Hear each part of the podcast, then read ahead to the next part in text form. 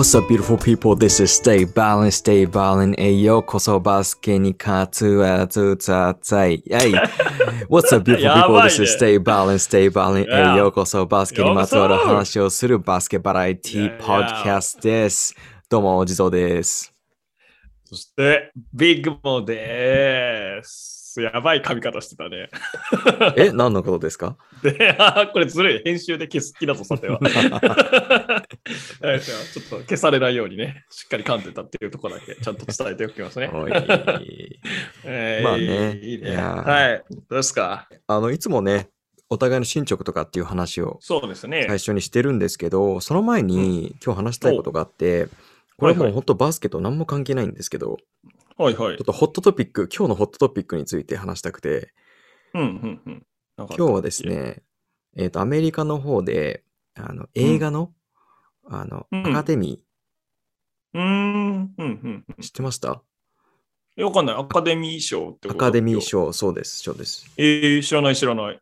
アカデミー賞が行われて、まあ日本のね、なんかドライブ・マイ・カーっていう映画が受賞したりとかはいはい。したんですけど、まあそのアカデミー賞で起こった事件が、まあ今日のホットトピックで SNS 上ではもうブワーってバズってるんですけど、何何？聞いてないですなかよね。え知らない知らない。まあこれ日本だとね、あんま聞いてないのかもしれないですけど、もうアメリカのニュースとか他の海外のニュースはもうすごいことになってて、何が起こったかというと、うん。えっと、ああいうアカデミー賞って基本的に MC はそのコメディアンだったりするんですね。うんうんうん。まあアカデミー賞だけじゃなくて NBA のなんか授賞式とか、あとは、うん。あの、スポーツの授賞式とか、まあ基本的にいろんなやつもコメディアンがやる、もしくは、まあ、うんうん。アスリートとか俳優とかが、まあずっと笑いを取る、取りながら MC するっていうか、まあやり方なんですよ。うんうんうんうん。で、その笑いの取り方としては、ある。うんあ、そうそう。うん。笑いの取り方としては一番やっぱ多いのが、まあ、観客にいる誰かとか、まあ、有名人を、まあ、いじるはいはいはいはいはい。やり方なんですよね。うんうん。ちょっとジョークをね、いわゆるアメリカンジョークみたいなのを飛ばしながら。そうそうそうそう。やる感じね。うんうん。だから、あ例えば NBA のそういう授賞式だったら、そのよくレブロンとかの、うん。なんだろうね、ちょっと髪が薄くなってることをいじったりだったりとか、うんうん。あとケビン・デュラントが、あの、優勝チャンピオンシップ、優勝するためにチーム移動したことをいじったりとか、結構ね、ね。ギリギリのラインをいじるんですよ。ネタをね。はいはいはいはいはい。で、まあ今日のねうん、えっ、と、アカデミー賞の MC はいはいがクリス・ロックっていう、まあめちゃくちゃ有名なコメディアン、黒人のコメディアンの人だったんですけど、うんその人が、えっ、と、MC してる間に、えっ、と、ウィル・スミスの奥さん、ほうほう。はいはいはいはい。まあ有名な女優さんかな、確か。うんうんうんうん。ジェイダ・ビゲット・スミスって奥さんのことをいじったんですよ。で、えっ、と、どういういじり方をしたかっていうと、その奥さんが今、えっ、と、坊主なんですね。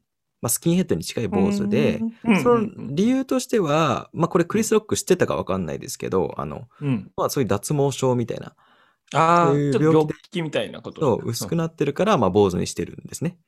うんうんうん。で、それをクリス・ロックがいじったんですよ。へえ。うんで結構あうんうん。そうそう、結構まあギリギリ、そうだよねアウトかなあんあんまっていう良くないよね。ううんん、病気とかあんま良くな。い。けどまあコメディアンとしてやっぱそのギリギリの線を攻めるっていうのがね、アメリカのスタンダップコメディアンの,、あのはいはいはい。やらないといけないことっていうか、みんなが言えないことを笑いにするっていうのが仕事なので、まあ彼なりにそれをあえて攻めたと思うんですけど、うん。うん。まあそれ言いました。で、まあ結構みんな会場笑ってるんですけど、うん。そしたらウィル・スミスがうん。そこにいたんですけど、その奥さんの隣に、ウィル・スミスがステージ上に上がって、クリス・ロックのとこにトコトコトコトコつってうん、うんうん。ビンタしたんですよ。え？ガチビンタ。え、本番中にってことでしょ本番。中。え、マジで？いや、やばくない？え、放送してんだよね？それ生放送。放送してます。ちょっと今映像見てほしいです。映像今から送るんで、ちょっと見てください。これマジビンタなんですよ。やっぱ周りの人も会場の人も、あれこれ演出なのかなって思うぐらい、もうマジなんですうん。よ。うん。うん。うん。うん。うん。めっちゃ美人だね、奥さん。めっちゃ美人。もちろんめっ。ちゃ美人だね。芸能人で、めちゃくちゃ美人でね。あれ？なんか出てきたよ。うわビンタした。え？それマジなんですよ。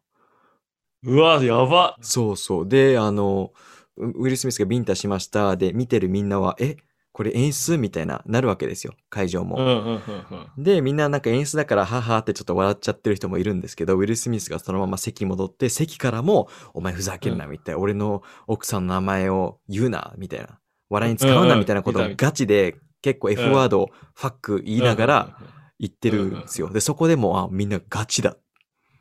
これうん、本気やってなって、会場は凍りついたんですけど、うんうんうんこれさ、日本ではさ、まあアメリカでも、まあまあめったにないですよ。あの、うんちょっと昔にね、なんかラッパーがステージ上上がって、なんかいらないこと言ったとかはあるんですけど、うんうんうん。日本では考えられないじゃないですか。いや、ありえないね。ステージ上に上がるも考えられないじゃないですか。人がスピーチとかしてる間に、MC してる間に。うんうんうんうんそこをさ、うん。で、さ、うん。ビンタしてさ、しかも、それを別に謝るわけじゃなくて、それが正しかったっていううん。のを主張、最後まで主張してるし、しかもメディア側も、なんだろう。いや、絶対ウィル・スミスが悪かったっていうわけでもなく、半々だったりするんですよ。難しいよね。うん。どっちのポジションも取りづらいよね、彼ね。まあもちろん、まあ、言っちゃいけないトピックだった気がするけど、ねえ、なんてリアクションしていいのかちょっと、すごい難しいね。アメリカでもやっぱこれは特別というか、い異常な、異常異常。異常なことってことだよね。うん。でも、なんかそれを、なんか、メディアとか、まあ、うん SNS でのコメント欄で半々になってるところが、うん。あの、あ、なんかウィル・スミスへの批判みたいのもあったりするの？あそこはまあもちろんそれはダメだみたいな。もちろんそれはね、やりすぎじゃないですか。まあまあまあ、そうだな。うん暴力だしな、ブンタって。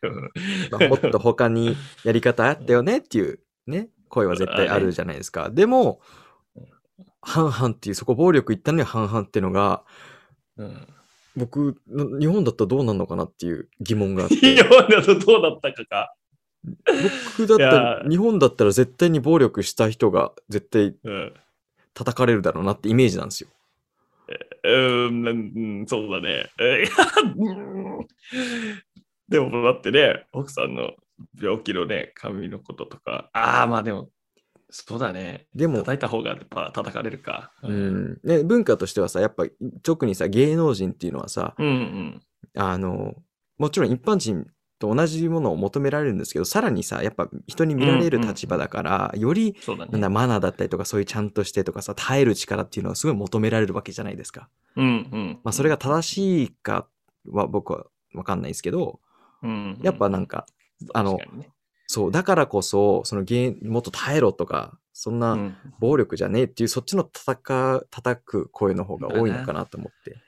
ああ、でもそうだね。多分どっちもだと思うけどね。だから行った方も、うんおそらく干さ干されるような気がするし、叩いた方も干される気がするよね。そう。なんか、うそん。なんか考え方としては、何か事件を起こすような人たちは、もうちょっともう出さないみたいな、まあ、考え方が主流だと思うから。絶対干されるっすよね。そうだね。この二人絶怖くて呼べない。そうよね。うん。でもこの二人はきっと干されないですよ。普通にまあアメリカではまあこれからまうんあちょっと謝って、まあ普通にキャリアは、まあ大物っていうのもあるんですけどね。積んでいくと思うんですけど。なるほどな。そう。で、あの、これ、まあさっき言ったその芸能人、特に日本の芸能人は、うん。あの、なんだろう、そのスタンダード、求められるスタンダードがすごい高いと。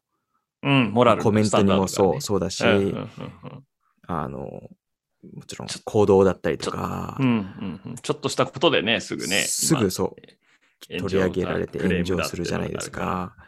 うんうん。で、僕、日本のアカデミー賞じゃないですけど、その、なんだろう、2021、2022年のドラマランキングの、まあ、その、日本のいわゆるアカデミー賞うんうん。みたいな、うん見てたんですよ、うテレビで。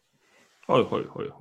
で、そこにまあ女優さんとかね、あの、まあ、受賞したらスピーチしたりとうんうんか、受賞する前にどうんううんどうだと思いますか？みたいな言葉を求められるわけなんですよ。うんうんまあ、綺麗な女優さんがね、バーって並んでね。ね。はいはいはいはい。超つまんないんですよ。その質問もそうだし、答えも別にまあ、まあ質問もね、確かにうん。あるっすけど、当たり障りない。はい。そう、やっぱ当たり障りなことしか言えないようになってるんですよ、もうこのそうスタンダードによってうん。そうだよね。うん。尖だからったこと言俺、えないよね。何が面白いのと思って。うんもう、がんじがらめっていうか、もうん。う、身動き取れない状況で常にいるから、まあコメントもやってることも行動も表情も超つまんない。そうだよ。そうだよ。あの、みんなにとって、みんなにこう伝えられること、みんなに伝えることが可能なことってのは、それはつまんないよ、当然。刺さらないよね、人に。間を取ってるからつまんない。ねえ。なんでするんだろうね。そう、つまんない時間をわざわざ 高いおそう金を、そ使って。う、そう。で、つまんないこと言うのみんなわかってるじゃないですか。だったらさ、そんな長く使わなくていいじゃないですか、尺を。まあ、パッパって。はい、おめでとうございます。はい、ありがとうございました。はい、次って感じでいいじゃないですか。そうだよね。あーだからまあ、校長先生の話みたいなもんなんじゃない何々さんはこの映画を通して何を感じましたか？絶対つまんないことしか言わんて。ぺっちゃんと、ぺっちゃんみたいになってんじゃん。まあまあ、あーまあ、あれじゃん、毎回毎回そんな刺激たっぷりである必要はないのかもしれないですけどね。その、決まった挨拶みたいなさ、もう俺も営業時代さ、新年のご挨拶とか言ってさ、なんか各おお取引先を回るわけですよ。でさ、30分とか1時間のアップでさ、ほっと身のない話で終わるんだけどさ、うん。なんか去年はどんな1年だったとか、今年はこんな1年にしようとか、何の具体的な話も出ないし、うん。なんかなんだこの時間みたいな話で、この意味あんのかなとか思ってたけど、まあ、あの無駄な時間を共有したっていうことが あの絆を深めてるのかもしれないですけどね。そのだから、そのアカデミー会場に集まって、いつも通り同じ質問でいつも通り面白くない会話をしたという事実が、なんか、積み重ねるてんのが意味があるんじゃないですかね。わかんないけど。こう、うん結構無理やりなフォローだ。フォローですよ。でも、なこと言ったらさ、うん結婚式とかも基本あんまつまんないじゃん。と かそういうことじゃないのか。俺はそう思わないけどな。おい、そっちまあね、すいません。やばいやばいやばいやばい。はめられた、ちょっと。はしご外されました、完全に。いやいやいやいや。うんあでも、わかるよ。でも確かに地蔵はね、日米両方の文化に触れてるからこそ、うんより感じてるのかもしれないよね。なんかさっきさ、印象的だったのが、その、ジョークを言ってたコメディアンの人、なんとかスコットだっけなんだっけ？クリス・ロックってコメディアンクリス・ロック、全然違ったわ。クリス・ロックさんも、それが仕事だみたいなことをちゃんと言ってたじゃん、地蔵も。うん。そこを攻めていくのが、まあ、うんコメディアンとしての仕事だみたいな。その発想やっぱないと思うよ、こう、う一般の。んうんもう絶対叩かれるしかないとうんうん、そういうことを言うのはもうダメみたいなのがもう染みついてるから、お俺とか、いわゆるスタンダードな日本人とかは。まあ、そう。まあ、アメリ、まあ、そうね。そうね。あの、まあ僕はスタンダップコメディアンが大好きなんですよ。うん僕きっと日本のお笑いも好きなんですけど、日本のお笑い見るよりもきっと普段からスタンダップコメディをよく聞くんですね。なるほど、なるほど。で、スタンダップコメディってやっぱその笑いが必要な理由っていうのは、もううん。みんなが幸せだったら笑いって必要じゃないじゃないですか。うん。うん。うん。もう幸せなんで。辛いこととか、その嫌なネガティブなことがあるからこそ笑いが必要になってるわけで。うん。うん。で、そういうやっぱめちゃくちゃ、なんだろうな、有名、有名じゃないな。有名度は関係ないけど、なんだろう、刺激的なだったりとか、本当に面白いコメディアンっていうのはやっぱそういうネガティブなものを、うん。どうやってその笑いで、なんだろう、まあ面白くする、軽くするのはまあ違うんですけど、うん笑いっていうのを通して、それに、えーその話題に触れたりだったりとか、いろんな人に気づかされたりとかね、あとはふたうん普段人が言えないことを言ったりとか、だそういうプラットフォームを、うんなんですよね、きっと。確かに。コメディアンって。で、僕、デーブ・シャペルってコメディアンが大好きなんですけど、にはいはいはい。もうほんと常にそのギリギリの線を言ってるんですよ。へえ例えばそのうん黒人と白人の問題だったりとか、うんうんうん。あとはまあ、あの、一時期は、あの、アメリカのね、警察官がさ、あの、人を殺しちゃったっていうのがあったじゃないですか。それを話して、ちょっと笑いを入れたりとか、普段なら絶対それに笑い入れちゃいけないことじゃないですか。うん。でもそれを、まあ、笑いっていうツールを使って、本当に自分が感じてるものを伝えたりとか、うんまあ、それをみんなが話すきっかけを作ってるっていうのが、うんまあ、彼が言ってたんですよね。っていう意味では、あの、僕は、そういう、うわ、うんスタンダップコメディアンってそういうことをする仕事なんだなっていう、なるほどまあ、な捉え方をしてただけですね。なるほどな。確かにね。いやー、なんか俺は、あれだな、結構さ、セクシャルマイノリティとかもさ、割うんうんとタブー的な感じで、そもそも公共の場とかでは話しちゃいけないトピックみたいなさ、うんうんうんうん。認識がさ、ずっと長かったものをさ、最初はやっぱコメディアン、ちょっとまあバカにした感じ、うん。あの、きあのゲイは気持ち悪いみたいな、なんかそういう、それ自体はダメだと思うけど、うんうん。まあ、それに対してそういうことを言うなみたいなのがあって、で、こうバーってディベートとかディスカッションやり合って、うん。で、まあちょっとずつさ、ちあの、社会的地位を獲得していってるわけじゃないですか。うん。だから、まあその、あえて叩かれるとか、だけど、まあトピックとして取り上げるっていうことは確かにリスペクトしてもいいのかなっていう気がしたね。うん、そうっちをね。まあね。今、ビッグモーが言ったみたいに難しいとこですよね。本当にバカにしてるうん。のは、きっと本当のスタンダップコメディアン、プロのコメディアンのしじゃないんですよ。ただ。ただバカにとしてるうわ。難しいね。そう。んんうんうん、で、最近だとね、逆に、そのセクシュアルマイノリティとか、あと例えば、あの、足が、ね、ない、その、うんうんうん。だとかが、その、障害がある人とか。障害ある、障害ある人とかがお客さんにいて、逆にいじれなかったら、なんで俺のこといじんないのって言われることもあるらしいんですよ。ななぜなら全員をフェアとして見てないから。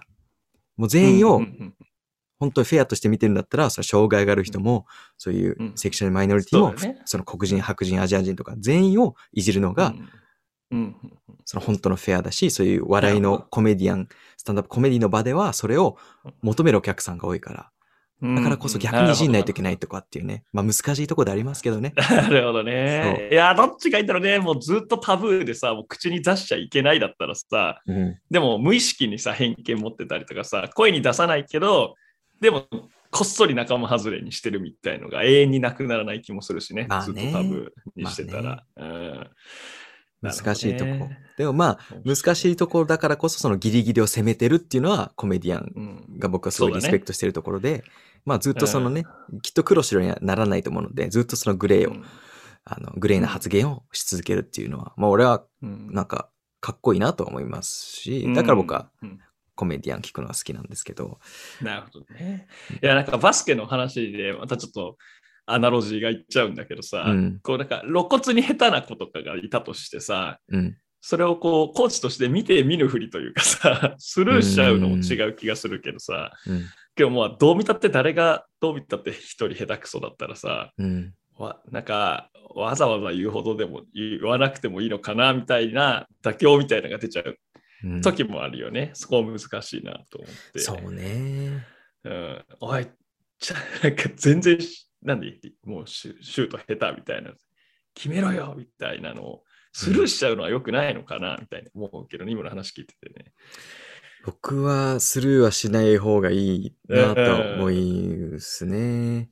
ただやっぱ難い。しいですよね。その、逆にやっぱ下手な選手って、やっぱ目にね、あの、目につくじゃないな。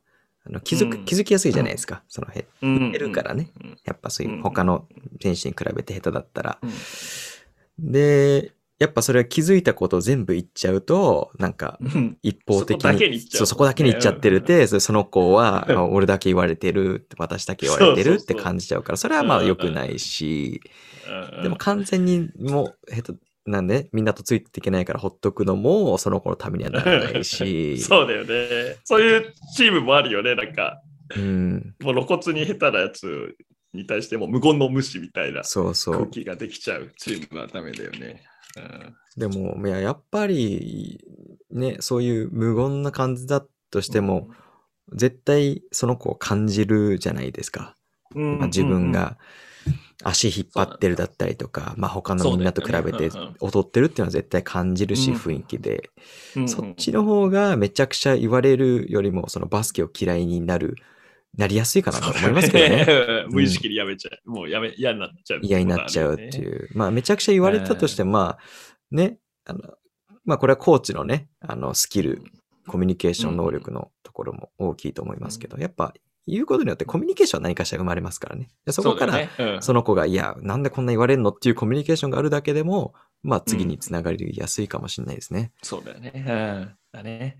やっぱ言葉にしなくても、ネガティブなあれって伝わっちゃうもんね。やっぱね伝わるうん伝わる。うんそういう意味では、このコメディアンの人たちとかが、みんなが見て見ぬふりしてるものをあえて言葉にしてるっていうことは、なるほど。なかなか難しいお仕事だなっていう気はしましたね。まあ、だからこそ面白いんですけど、まあ今回の件は、まあ結果としてはね、あの、誰かを傷つけちゃったので、まあ良くないんですけど、まあ、そう、ある意味そのコメディアン側もウィル・スミスも両方その自分のことを、まあ主張できるような、うん、あの、環環境というか、文化？そう、文化にいるってのが、あう、んやっぱアメリカだなっていうのを久しぶりに感じさせられたという。いやー、面白かったです。やっぱりね、地蔵ならではの視点ですね、これは。そうね。なんか。でね、あうんこれどうだったら、あ、うんん？はいはい。ああどうぞどうぞあごめん。あ、これどうしたの？えっと、しお互いなんか、その後コメントとかは出してたりしてんのかな？で、えっ、と、最後まで知らないんですけど、まあ、クリス・ロックはもうプロなので、ビンタされました。で、うんうんウィル・スミスが、まあ、へあの席に戻ります。でクリス・ロックは、もう、いや、もうみんなめちゃくちゃ面白いこと見れたねっていう、まあちょっとその軽いジョークな感じで、そう、なるべくその雰囲気を戻そうと。でで、その後になんか、クリス・ロックじゃない MC の人が出てきて、その人が、まあちょっとジョーク言って、うんまあ場をうん和ませたらしいですね。なるほど。うん。うんで、ウィル・スミスは、その、まあ、ね、その事件があった後に一番最後に勝ったんですよ。ウィル・スミスは受賞したんですよ。ベスト俳優、確か。そう。面白いですよね。こんないろいろ事件があった後にね、確かにね。ちゃんと受賞するっていうね。うんうんで勝ったんですよ。で、その時にあの話してたのが、まあ僕がさっき言ったみたいに、えっ、と、彼が演じてたのが、あれなんですよ。うんあの、テニスの、プロテニス選手のウィリアムズ姉妹、うんあ、はいはい。エリーナとヴィーナスの、えっ、と、ドキュ、ドキュメンタリーじゃないな。あの、うんの、あの、人生を元にしはいた。映画はいはい。映画があるんだ。はいそう。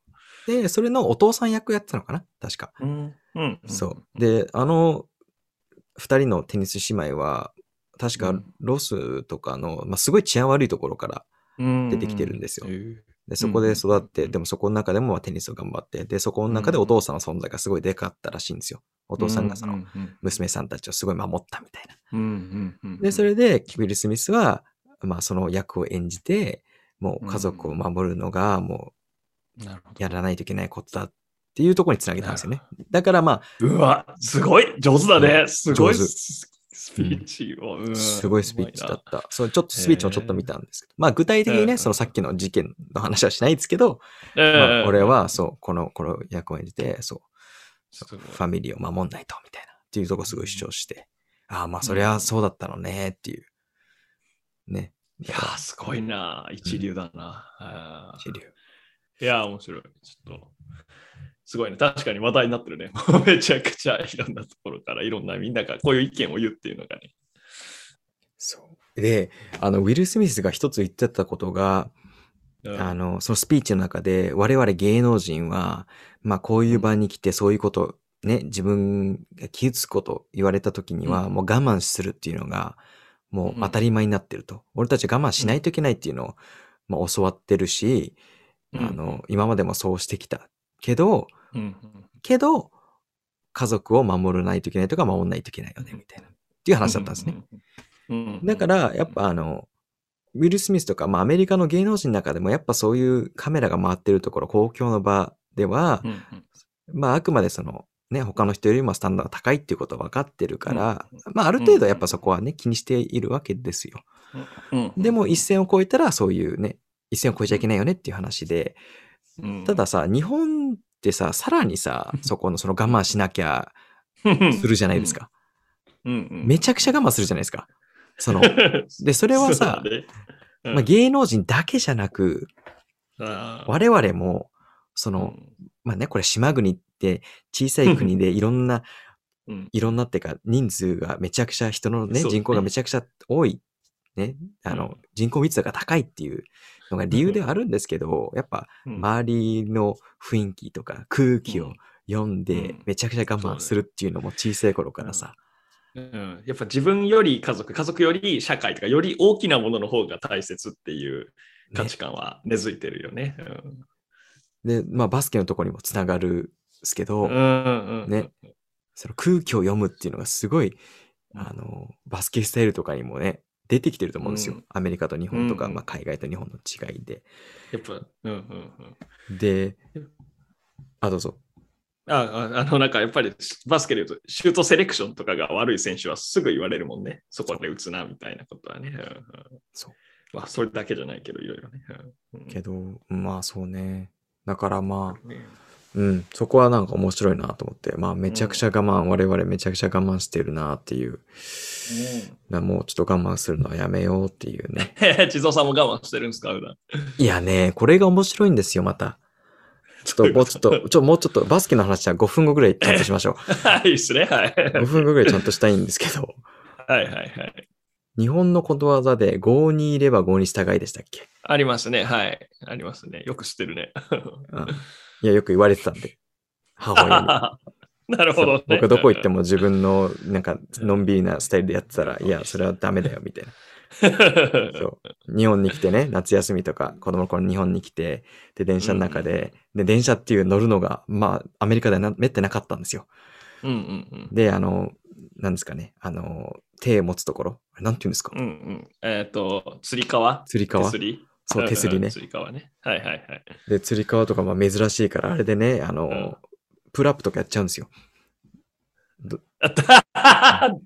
子供だね。でも、だって見たことないですからね。まあね、うん初めて見たら、プラプラやっちゃうやっちゃうよね、こうやってね。やっちゃうじゃないですか。はい、ぶら下がってそこに釣り革があったから。ねはいはいはい。釣り革ってそういうもんだもんね。ぶら下がるもんだもんね。僕の知ってるはあれに一番近いものはオリンピックの選手が使ってるやつなんで。い あるあるね。そういう種目ありますね、体操のね。ね だからやった時に、まあ5にいれば5に従いっていう、それはちょっと周りの人見なさいっていうのを言われてたから、まあそのことわざ知ってるんですけど、まあそれ置いといて、置いといて。はいはいはい5にいれば5に従いっていうよりも、もう5にいれば5に従うっていうか、もうなっちゃうっすね。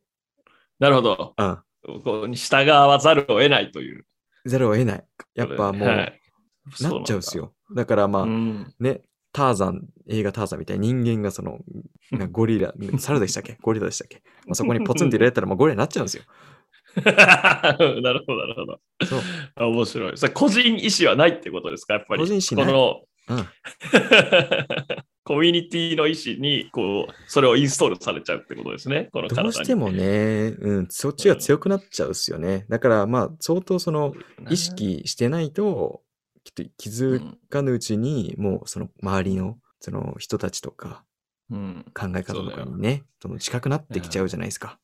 うん。っていう意味でも、やっぱ日本に来た時は、日本にいる時は僕はやっぱ我慢し,、うんしちゃってるんだなっていうのを気づきましたね。うん。なんか、よく言うよね、でもね、割とね、地蔵もそういうことをね。だから、こよそから来たからこそ、なんか必要以上により強く意識してる気がするけどね。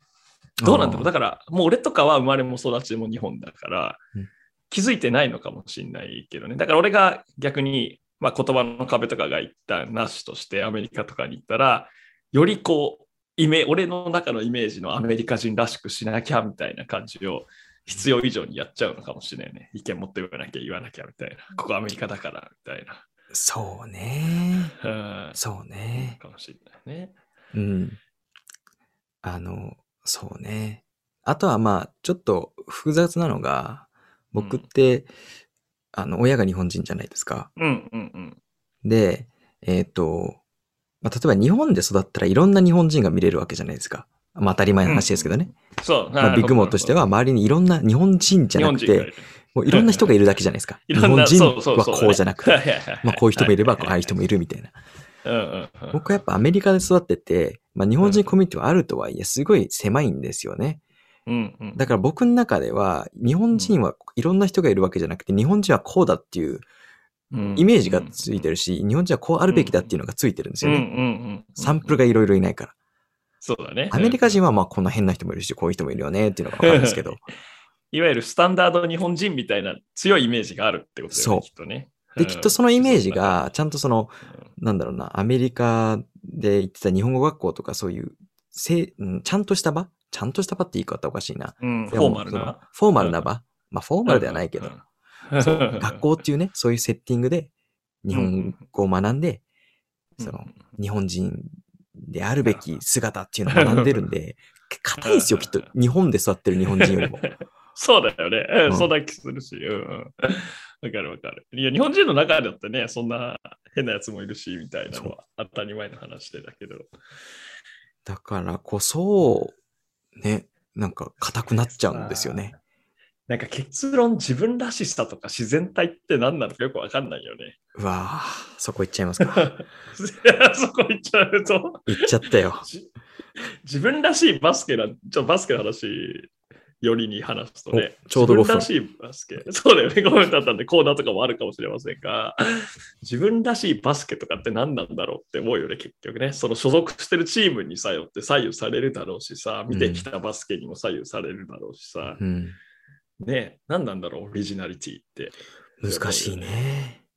うん難しいね。チームが変わればバスケも変わるだろうし、そのチームで求められてることをやるみたいなのが、でもそれって自分のバスケ道の追求になってんのかなって気もするしね。難しい。だからまあ、リバウンドディフェンスとかはどのチームでも必要だから、結局そこにこう、行っちゃう気するけど、より個性的なプレーであればあるほどね、アイソレーションが好きとかさ、うんうん。ねまあ俺も結構この、まあ一応身長的にはセンターだったりするけど、あんまポストプレーとか好きじゃなくて、パスさばくのが好きとか、でもやっぱりこう初めてやると中入ってポストもっとやってくださいとかっていうのうん割とパッとすぐ言われちゃうしね。そうですよね。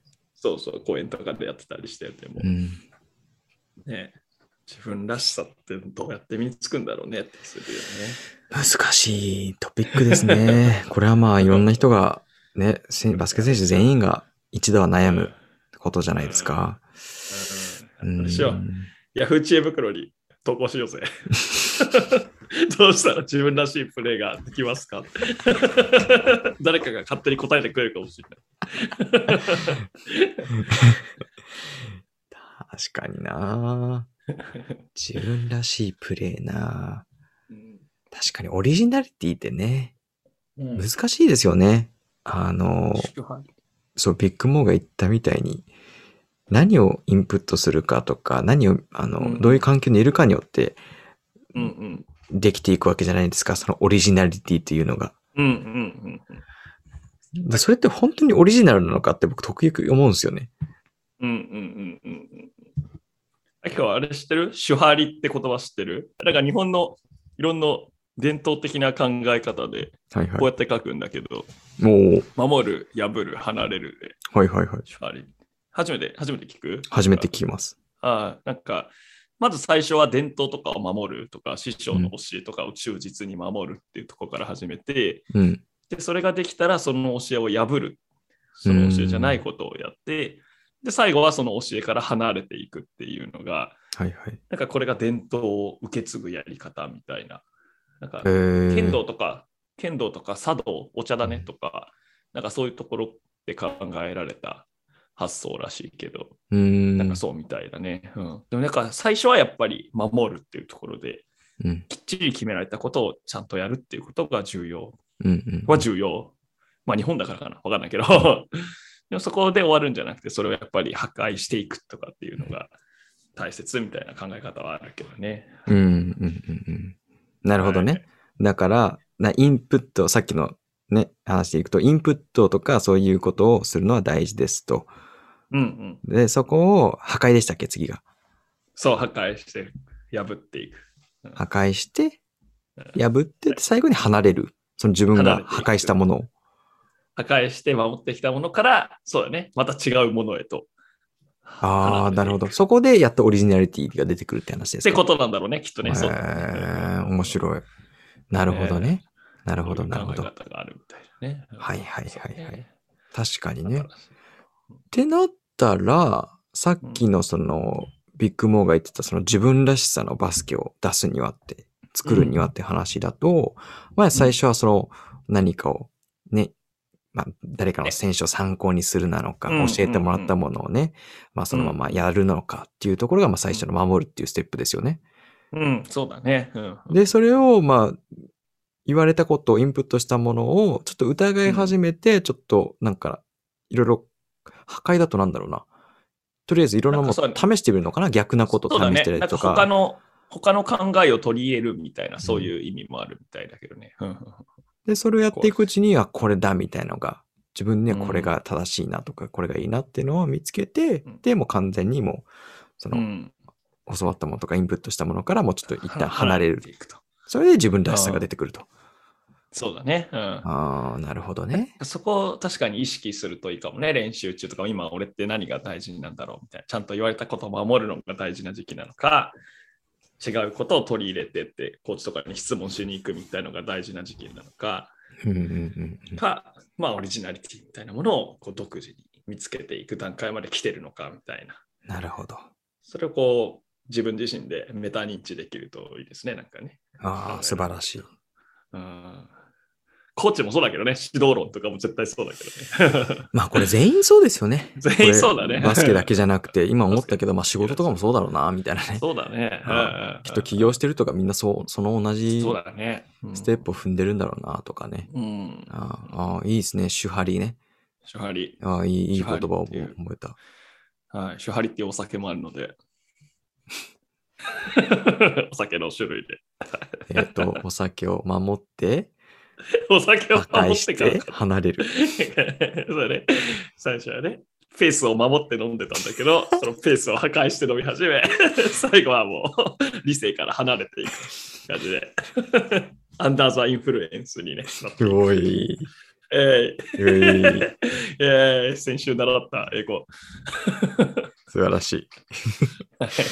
いやー、なるほど。いや、面白いです。いい勉強になりました。ありがとうございます。えーこちらこそです。はい、面白かったです。あ、で、えっとね、やばい。今日ちょっと長引いてますけど、あの、ちょっと、いや、いいですね。あの、ちょっとね、コーナーに行く前に、今日コーナー2つ、まあ、時間的に1つかなわかんないですけど、行く前にちょっとやりたかったことあるんですよ。ほう。あの、まあ、まさだこれからやりたいことがある。はい。そう、実はね、さっきの、あのうん、まあ、今日のホットトピックっていう話をはいはい。で、本当はそれね、15分ぐらいで終わるはずだったのが、まあ、45分かかったんですけど、やばすぎだろ。タイムマネジメントがざっくりすぎる。はい、いいっすね。はい、今日話したかったのは、好きな音楽、お好好きな音楽についてちょっと話したくて、きな音楽？はい。うん。あのーまあこれね、もちろんそのバスケの時に聴く音楽だったりとか、あの、うん。バスケの試合の前に聴く音楽っていう話もちょっといろいろあってシェアしたいんですけど、うん。結構ね、最近自分の生活の中で聴く音楽によって、相当その一日の流れが変わるなってすごい感じるんですよね。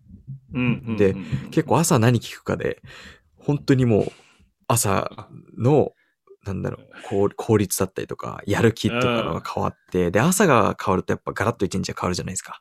うんうん、確かにね。そう。という意味でなんか最近自分の好きな曲っていうのをいろいろ探して、探したりとか見つけたりして。ええ、それってどうなの？コントローラブルなの？そのさ、この曲を聴けば今日はこのテンションいけるなのか、それとも今日はこういう気分だからこの曲聴きたくなるなのか？僕、あ、まあもちろんね、気分はありますね。気分はあるんですけど、基本的にその、エネルギーがないなとか、うんうんうん。ちょっと疲れてるなとかっていう時に 流す曲みたいな。で、これさえ流せばテンションが上がるっていうのはあるんですよ。うんうんである意味コントローラブルなんですよね。その音楽を流すっていうところまでを頑張れば。そう、なるほど、なるほど。素晴らしい。だからもう素心と体が勝手に踊り出して、うんコ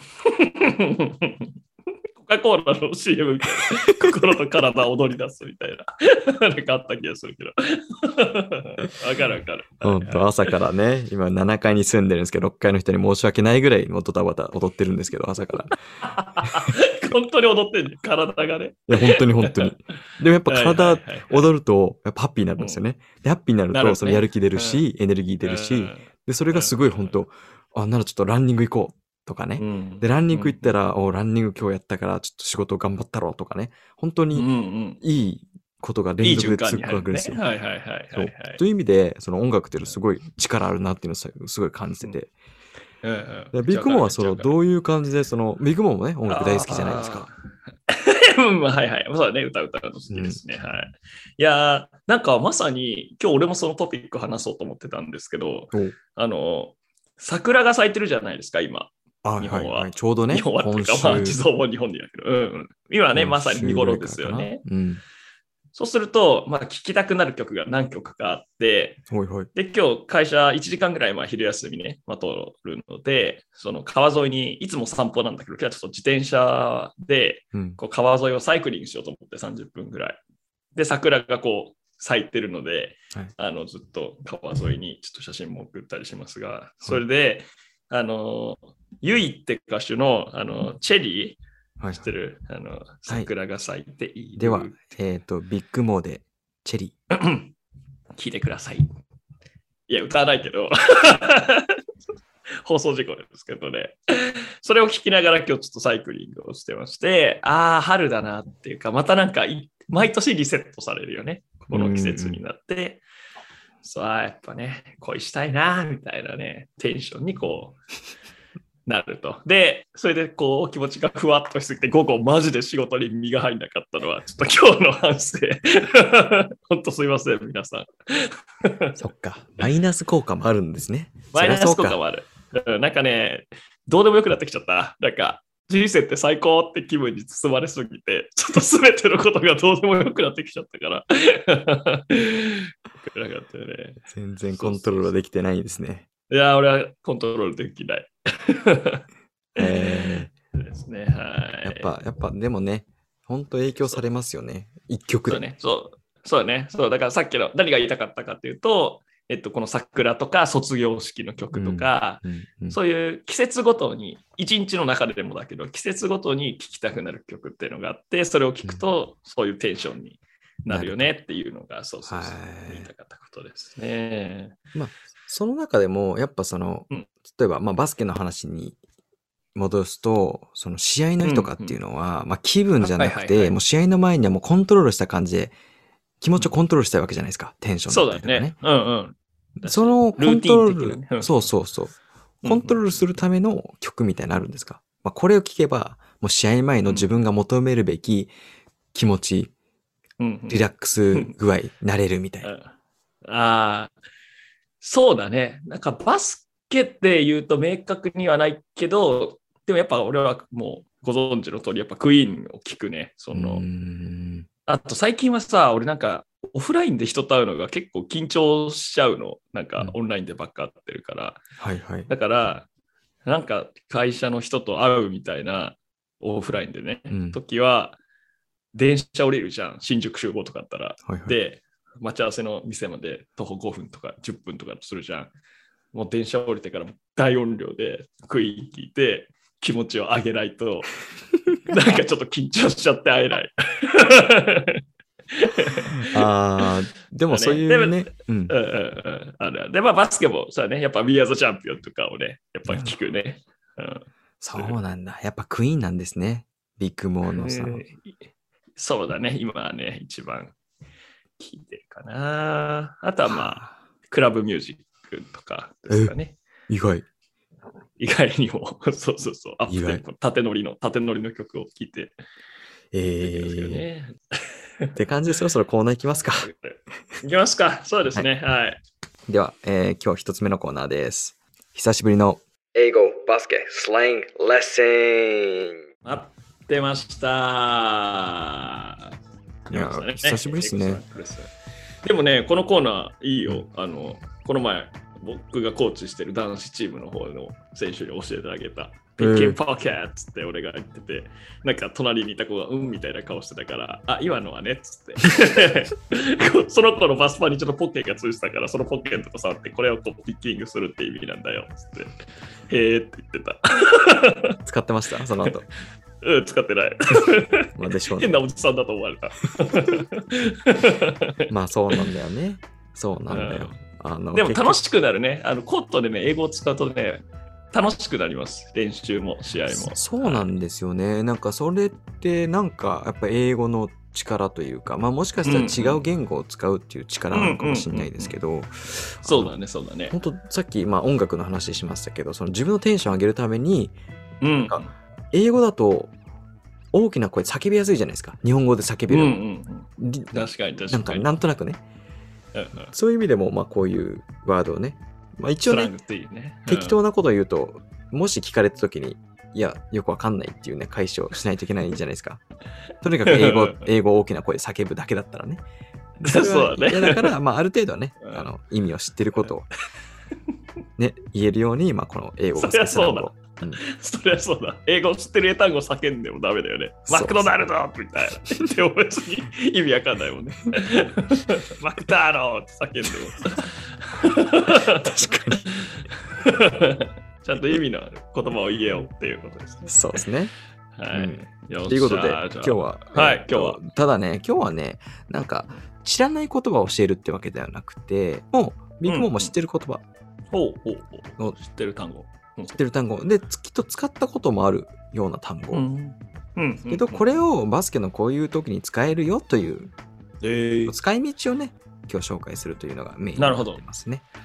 はい。面白そうですね。で、まあ、あの、ね、今日初めて聞いてくださってる皆さん、一応ね、さっきから英語バスケスラングね、英語のうんバスケの単語を教えるっていう話をしてますけど、それが目的ではなくて、このね、コーナーの目的はビッグモーにね、トラッシュトークを学んでもらうっていうのが そうでした。そうでした。はい間違えた。あのトラッシュトークしなきゃいけないんだったね。そう、トラッシュトークをしないといけないですし、聞いてる皆さんもぜひこれを、えー学んでトラッシュトークをしてみてくださいと。しゃはいー。。はい。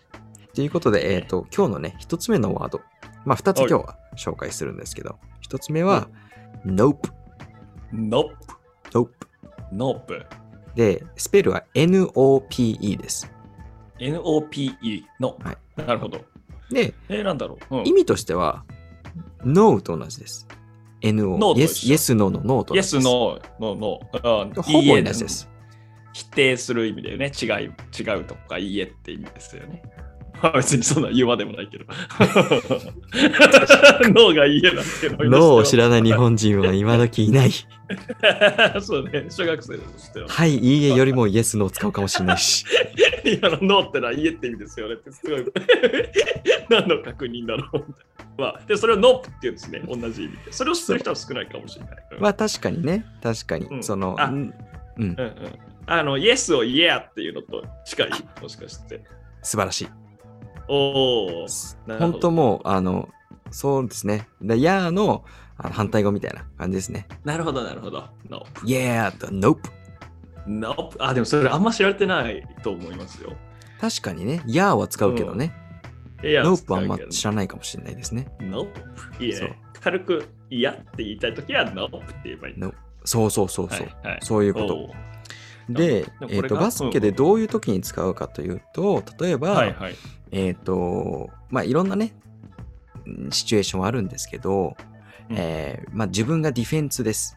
うんうんうん。ねで、オフェンスが自分に向かってドリブルしてまうんす。うんシュートしますうん。それをブロックします。うん。なるほど。Nope。うわ、かっけー言いてーてか言われたらムカつくわ。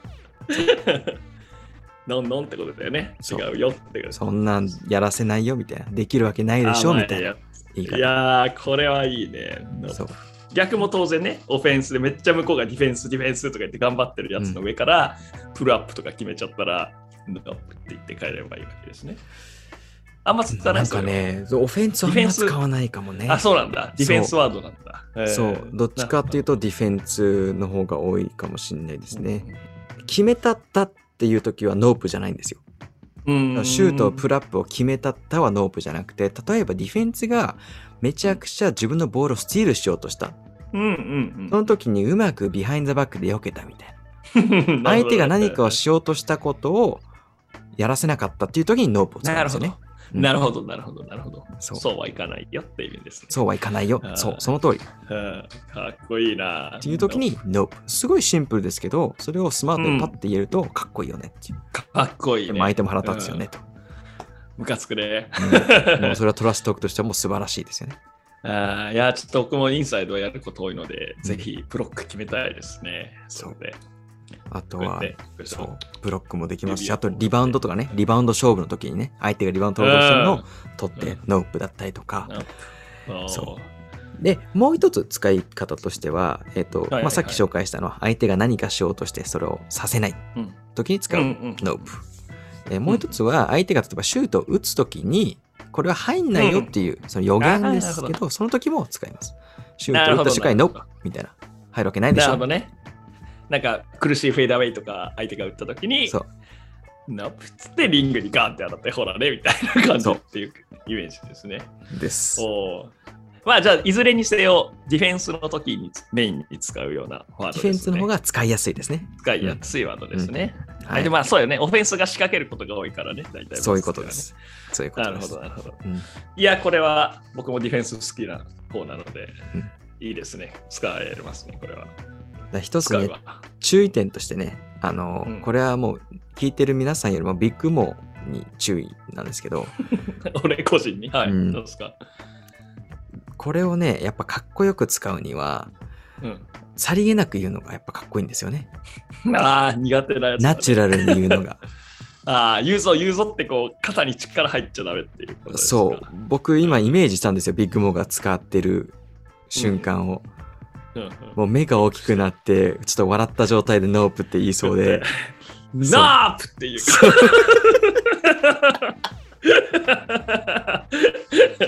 違う。言い方。叫んじゃうよね。違う。違うよね。うん違う。さりげなくね。そう。さりげなくあプラス、やっぱナチュラルじゃないといけないですよね。あの僕のイメージだとビッグモアはその、まあ、ピッキンポッケッツもそうですけどなんかピッキンポケッツと言ってる後ろに俺トラッシュトーク英語で言ってやったぞっていうのが聞こえるんですよ その心の声が そうだね。よし、言ったぞ。言ったぞ俺言言えたぞ。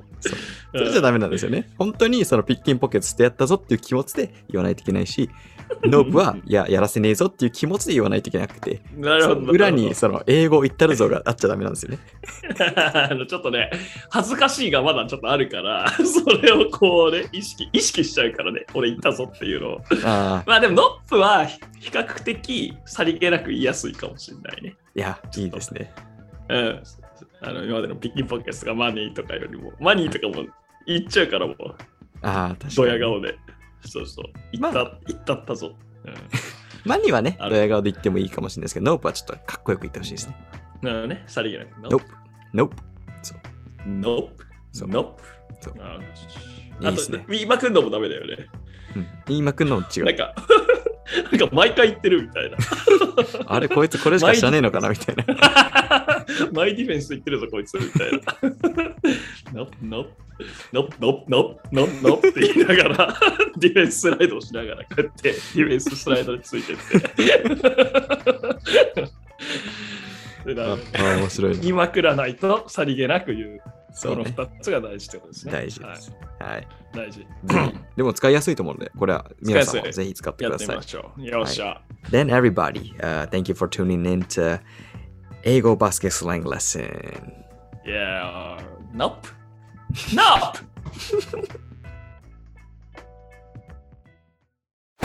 はい。では、えっ、と、今、英語のね、レッスン久しぶりに終わったんですけど、まあもうこのまま次のコーナー行っちゃおうかなと。いっちゃいましょうか。やりましょうどんどんどん。はい。おい。えー次のコーナーも、まあ、久しぶりかな、えートップ3コーナーをやっていきたいと思います。出ました面白いコーナー。トップ3のコーナーですね。はい。で、これはね、えっ、と、まあ、僕、ある話題、ある話題じゃないな。最近ね、ちょっと日本語がね、出てこなくなってきてるんですよ。あの、英語を話す機会がちょっとずつね、増えてきてて、ああ、仕事とかでも？うん。あ日本語がね出てこない。ーうん怖い怖い怖い。話題が出てこなかった。うん、話題じゃなくて話題じゃなかったんですよ。言いたかったのは。あるテーマってね。テーマね。テーマは英語だけどな。英語じゃね議題？議題かな、え。議題。うん、お題だ、お題。お題。題違いでした議題とお題。題違いでした。えっと、あるお題についてね、えっ、と、はい地蔵とビッグモーが、えーそれぞれのね、独断と偏見のランキング、まあ、1位、2位、3位っていうのをね、えー決めて発表するっていうのがこのトップ3企画ですね。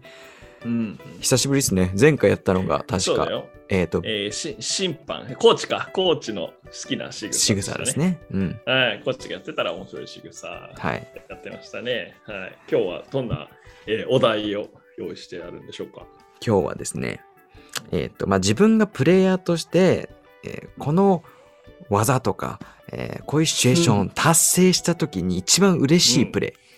だから、例えばね、そうアンクルブレーキをして、それが一番嬉しいとかね。そういう、はいこれをやった時、これが一番嬉しいのトップ3。なるほど、なるほど。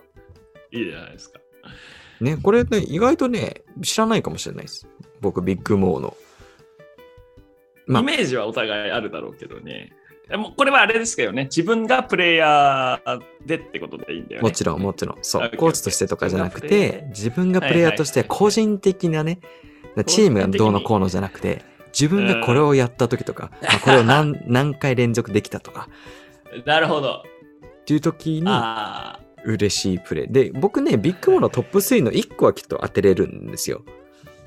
いや、なんとなくね。1個はね。うん。いや、今日はでもちょっとニッチなとこ攻めていくよ。あら。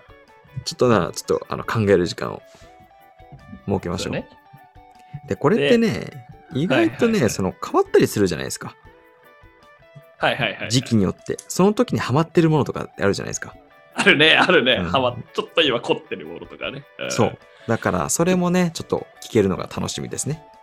ちょっと俺も地蔵であれ入ってんじゃないかなっていうの一個予測あるので。答え合わせをこの後していきたいですね。ぜひぜひ。はい。では、えっ、と、お互い決まったということで、はいしていきましょうかま。しょう。どうしましょう？僕からいきましょうか。じゃあ今日はそうしましょう。はい。あちなみに、その、地蔵さんトップ3。はい。ちなみに、その、あの、予測したっていうのをさ最初に予測、表にしましょうか。ああ、いい？言っちうん、ゃって。いいですよ。これはね、地蔵のポストムーブでね、必殺技が1個あってね、う んそれじゃないかと思ってますが、それ入ってますか？それはどうでしょうねポストムーブ入っ。てる？どうでしょうね。あ楽しみデリバリーピッて、あ、言っちゃっていいの今。あ、いいですよ、いいですよ。あの、地蔵の signature move の delivery pizza っていう move があるんだけど、それが入ってるかとかが今日ちょっと注目ポイントですね。は delivery pizza ね。はいどうでしょうねい。。かっこいいよね、 delivery pizza。はい。まあ僕はね、ビッグモーこれ入ってるんだろうなっていう予想は、ハイポストからの、えっとノールックの、えー後ろにバウンスパスかのアシストっ 好きだね。はい入ってるでしょうか。入ってるんじゃないかなと僕は予測してます。なるほど、なるほど。はい。ね。どうなんでしょうか。どうなんでしょう。ということで早速はい僕から、えっ、と、地蔵のね、プレイヤーとして達成した、だだだだだだだえー地蔵のザザパチュリアはい、えー、プレイ、地蔵のね、えープレイヤーとして達成した時に一番嬉しいプレイ、えー第3位は、第3位。えーランニング3ですね。ランニング3とはまた珍しいプレーですね。あの、最近、うシチュエーション？これ本当最近なんですよ。うん最近ハマってるプレイで、まあ、ランニングっていうか、まあ、プルアップですよね。プルアップ3なんですけど、あの、本当、うんハーフコートぐらいからうんボールを上げていきます。で、その、走ってる流れで3から打って、もう体がもう前になうん進みながら3を打つ。だから本当、フローター、フローターでもないけど、まあ体を止めずに、そのまま前の、なんていうのかな、動いてる動きのまま3を打って、うんって感じですね。うん打っちゃう。あもうだってそういったあれだよね。各クォーターの終わりとか、もうブザー直前とかじゃないですじゃないじゃないえ、。じゃなくて。普通にもう試合の中でそれをやるって。え、そんなことするっけ？うん、最近ハマってるんですよ。マジで？俺見てないな。えー、え、それ結構距離長くてやるってこと？距離はあの全然ロングスリーじゃないことが多いですスリーポ。イントライン上で。うんあそのあのやり方、まあそうですね。ロングスリーでみんながやってることを普通のスリーでやってるってことですね。なるほど走りながら、そう、バーってそのまま打っちゃうっていう。あ、いいじゃん。いいじゃん。最近それが、あの、で、ハマってる理由としては、まあ僕スリーが苦手というか、まあ、本当2年前ぐらいまで全然打てなかったんですよね。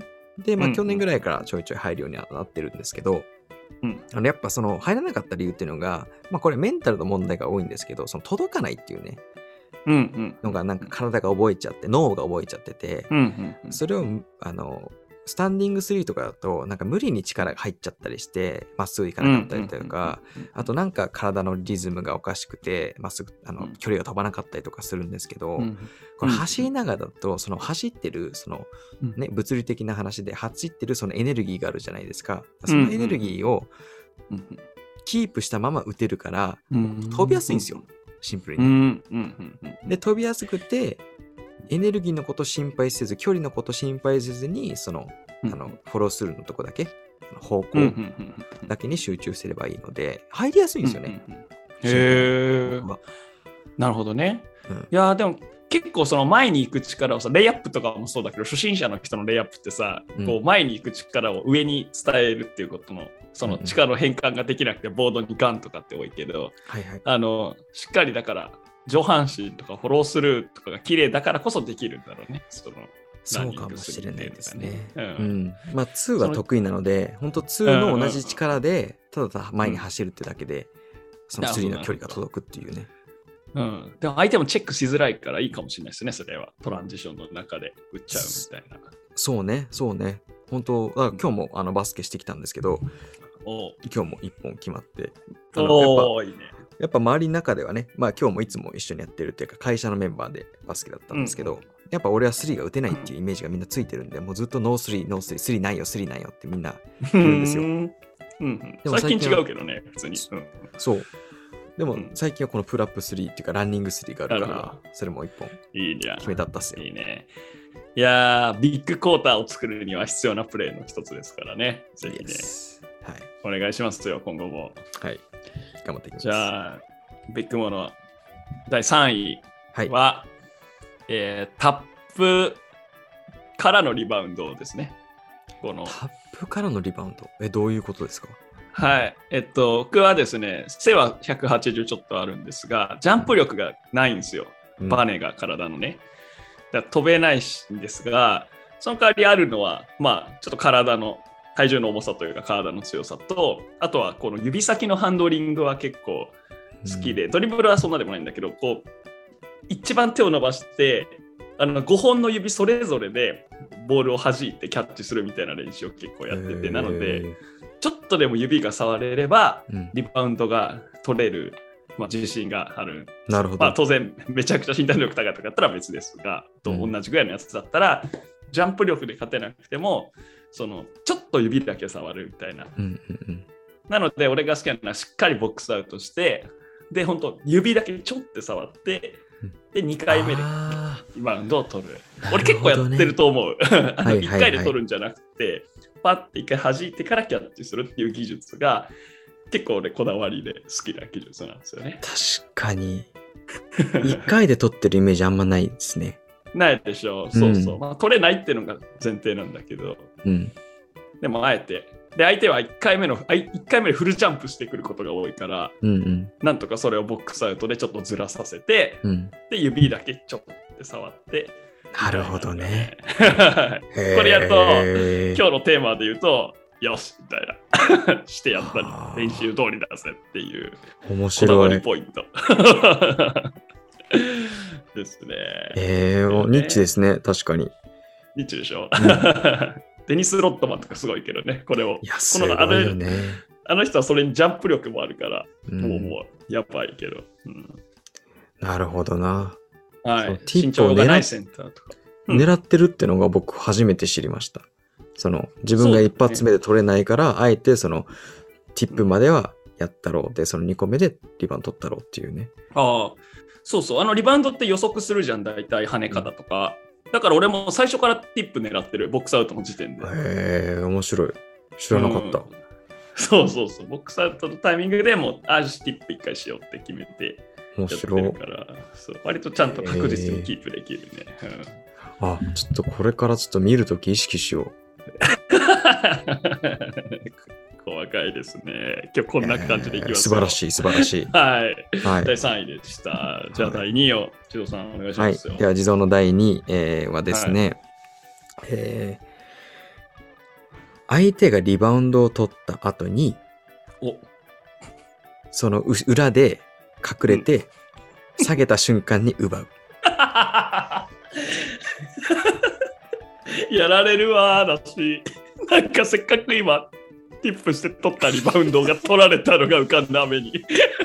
そうなんだよ。取るとこまではいいんだけど、その後俺油断すること多いから、やられてますよく。確かに、はいタイミング的にもね。確かに。これ狙って、これはさっきと同じ質問自動にするけど、これ狙ってるんですか、毎回。これですか？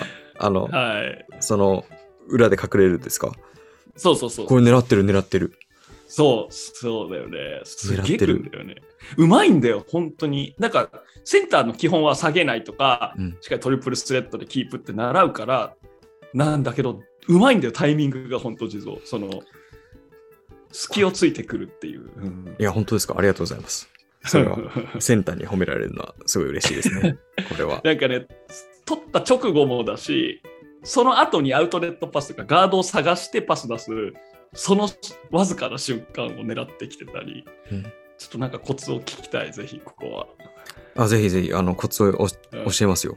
あの、はい。でコツを教える前になぜ僕はこれやりだしたかっていう話なんですけど、これはですね、うん。僕、あの、アメリカ時代によく家族で行ってたお寿司屋さんの、そのお寿司握ってる人、まあ日本人の方だったんですけど、その方から教わったんですよ。えで、どういうこと？その、方が、えっ、と、まあ日本にいる頃は、えーバスケを実業団でやってたと。うんうんうんうん。で、その方もね、170ぐらいしかないんですね。で、うんうんうん。まあ、そういう、まあよく家族でお寿司屋さん行ってたんで、まあ、いろんな話をするわけですよ。で、その中で、あ、うんバスケしてんのって話聞かれて、うんあち、あんま身長ないね、とかうん。言われて、で、その時に、いや、俺はね、昔は、もう身長ないけど、もうリバウンド、センターがね、リバウンド取って、その下で待ってて、下からポンって上に上げるのをやってたんだよっていう話を聞いたんですよ。うんうんうんそこで初めて、あ、自分でリバウンド取んなくても、リバウンド取った人のスティールすればいいんだっていうのを初めてそこでうん学んだんですよね。うんうんうんなるほど、なるほど、なるほど。そう。で、でも、まあ、その当時は、まあ、そうなんだぐらいで聞いてて、別にすぐにやろうとしたわけじゃないんですけど、うんきっと社会人になってからかな。なんかね、それ思い出したんですよ。なんか 寿司屋の。寿司屋の おっちゃんのうん 言葉が。自分で取れなかったら奪えばいいっていうね、なんか、泥棒みたいなこと言ってますけど。いいじゃん。そう寿司スティール。寿司スティール。寿寿司スティールって何ですか？え、名付け、ちょっと名付けたわ、今。地蔵の寿寿司スティール。でも、そう、あの、で、それでやり始めて、で、うん結構その、自分の中でそのコツを、うんなんだろう、学んだっていうか、作り上げたっていうかね、身につけて、まあ今となっては、もっと一試合一回はあるぐらいの感じですよね。ねえ、やってるよね、よくね。うんはい。地味だけど、うん重要なプレー。ポまあ、あれでもねポ、オフェンスリバウンド取ったのと一緒な価値だもんね、それ、そうですね。う。うんん、めっちゃ大事なプレー。はい。で、まあこのコツっていうところですよね。はいえっと、うんうんまあ、これは大きな選手はきっとできない、まあできなくはないんでしょうけど、うん。まあ、これはもう小さな選手だからこそできるプレーかなとは思っていて、えっ、と、うんうんこれはもうですね、実はリバウンドをしに行く時のうんシュートが打った瞬間からもう始まってるんですよ。ほうほうほうほうほうほう。シュートが打った瞬間にセンターっていうのはリバウンドするじゃないですか。そうだね、ボックスアウトして、リバウンドして。うん。で、ボックスアウトする時って、まあうん、何を一番するかっていうと、まあ、リバウンド取りたいわけですから、もちろんうん自分がボックスアウトする相手もそうですけど、周りに誰がいるかっていうのを把握しないといけないわけじゃないですか。うんうんうんこの自分より右に相手がいたら、まあ、そっちに、ブックスアウトしてもその後そっちに行かないといけないとかね。うん。うんうんうん。その周りを。把握するっていうのが一番大事なわけですよ、リバウンドではね。確かにリバウンドを取るときはこう、ボールもだけど、周りの視野を取りながらやるね。周辺視野を意識してやりますね。はい。その時にもう視野から消えてないといけないんですよね。うん、確かに確かそうに。警戒されちゃうもんね、いたら。警戒されちゃうから。だから僕はもう基本的にそのセンターの後ろに隠れるんですよ。なるほど。視界に入ってんだ。視界に入って、そう。だからもうそもそも僕がいるっていう認識をさせない。いや、そうなんだよ。うんうん、で、リバウンド取ります。リバウンド取ったら基本センターって何するかっていうと、ピボットするんですよね。するね。そのピボット。トに合わせて僕はずっと後ろを追いかけるんですよ。だから常にもう視野に入ってないっていう、もう本当、へ逆にいるんですよね。うんうんうん、で、下げた瞬間、まあ下げた瞬間ではないんですよ、実は。油断した瞬間なんですよね。そうなんだよね。あの、体じゃなくて心の。動きを予測してる感じがする。うん、でやっぱリバウンド取れた時あ取った時ってみんなやっぱそのすぐスティールされたくないから。しかもちゃんとバスケやってる人だったら学ぶじゃないですか。その強く持つっていうこと。だから絶対にも、取った瞬間と俺着地した瞬間を強く持ってる人が多いんですよね。うんうんうん。でもそれをどっかのタイミングで次のプレーに行こうというところがうん。油断のポイントであるんですよね。リバウンド取り切った。で、パスをしようなのか、ドリブルをしようなのか。うんそこの瞬間が油断ができるので、そこを狙ってるんですよね。そこまでは身を隠す。なるほどね。よくさ、あのガードの選手がこう上がってる時にさ、後ろからさ、ガードが来てて、相手のガードが、ディフェンスのガードが来てて、それを後ろからパッて弾いてスティールするのあるじゃないですか。ありますあります。で、それをこう周りが、後ろ後ろとか言って教えてあげたら、ガードも気づけるから、それを防げるってなるけど、確かにそのリバウンドのところでそれを狙ってるって感じだよね、多分ね。背後から。そういうことうわぁ、これは周りも言えないじゃん。言う暇ないじゃん、そんなの。そう。まあ最近はね、僕がそれをやるって知ってるんで、そっかそっか。今日も、あ後ろ、地蔵後ろ入れよう、地蔵後ろ入れようとかって言ってましたけど、バレてる。そうでも、どそうですね。それが僕のコツ。だからどんだけその、リバウンド取ってる人にうんいられないか、認識されないか、その存在を。だから影をうん消すですよね。うんがコツになるかなと。気をつけよう。さっきのティップした後のリバウンドの後、気をつけますね。寿司スティールされないように。なんか出さないですか？寿司スティールって。ダサくないですか？かっこいいじゃん、寿司スティール。いやいや、ちょっと S, S がつながるし。はい。いいと思います。はいまあいいですよ。ははい。じゃあ、ってことで、はい。次はビッグモーサーの第2位お願いします。第2位。